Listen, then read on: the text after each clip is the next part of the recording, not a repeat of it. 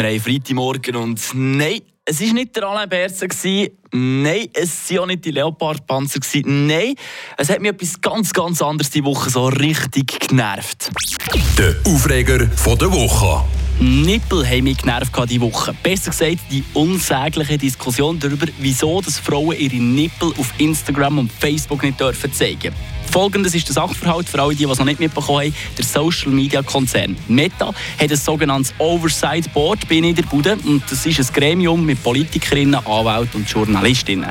Und genau die haben gesagt, man sollte doch da mal etwas an dieser Regelung ändern, die besagt, dass Frauen, trans- und non-binäre Personen ihre Nippel nicht dürfen zeigen Und genau das wird jetzt eben schon seit zwei Wochen gross überall diskutiert. Und ich muss zum Human ausdrücken so sagen, ich bin da in einem gewissen Zwiespalt. Ich sehe den Punkt von Free the Nipples, äh, der weibliche Körper wird gegen nur sexualisiert von der Männerwelt. Mit solchen Einschränkungen kann man zum Beispiel gar nicht auf Themen wie Brustkrebs aufmerksam machen und so weiter und so fort. Aber trotzdem, meine Meinung bezüglich dem, ihr seht selber, die Woche habt ihr wahrscheinlich mindestens drei bis vier Anfragen von irgendwelchen Fake-Profilen bekommen, die nach pornografische Inhalte wollen antreiben schlussendlich. Sogar bei mir ist es so und ich bin froh, sind die nur in Unterwäsche. Weil ich weiß nicht, was ich da für Diskussionen mit meiner Freundin hatte, wenn ich irgendwann am Abend mal das Telefon auftue und dann kommen plötzlich fünf blutige Frauen führen. Aber das ist ein anderes Thema.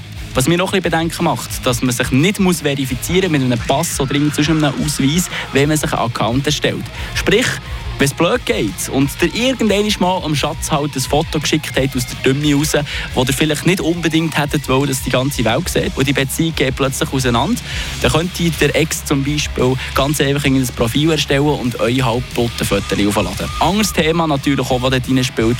Was ist denn zum Beispiel mit dem Jugendschutz? Wie kann man Stand jetzt garantieren, dass Minderjährige geschützt werden von pornografischen Inhalten? Wo ja durchaus möglich wäre mit der künstlichen Intelligenz von Meta, dass die einfach willkürlich würden posten, was sie wollen. Ich wüsste nicht genau, wie ich mit dieser Situation umgehen sollte, wenn ich Vater von einer 15-jährigen Tochter oder von einem 15-jährigen Gil bin. Und ich weiss, dass jedes Mal, wenn er das Telefon in den Fingern hat, dass er unter Umständen, auch wenn er nur auf Facebook oder, wenn es das überhaupt noch gibt, auf Insta ist, dass er dort Pornos sieht. Frische Tag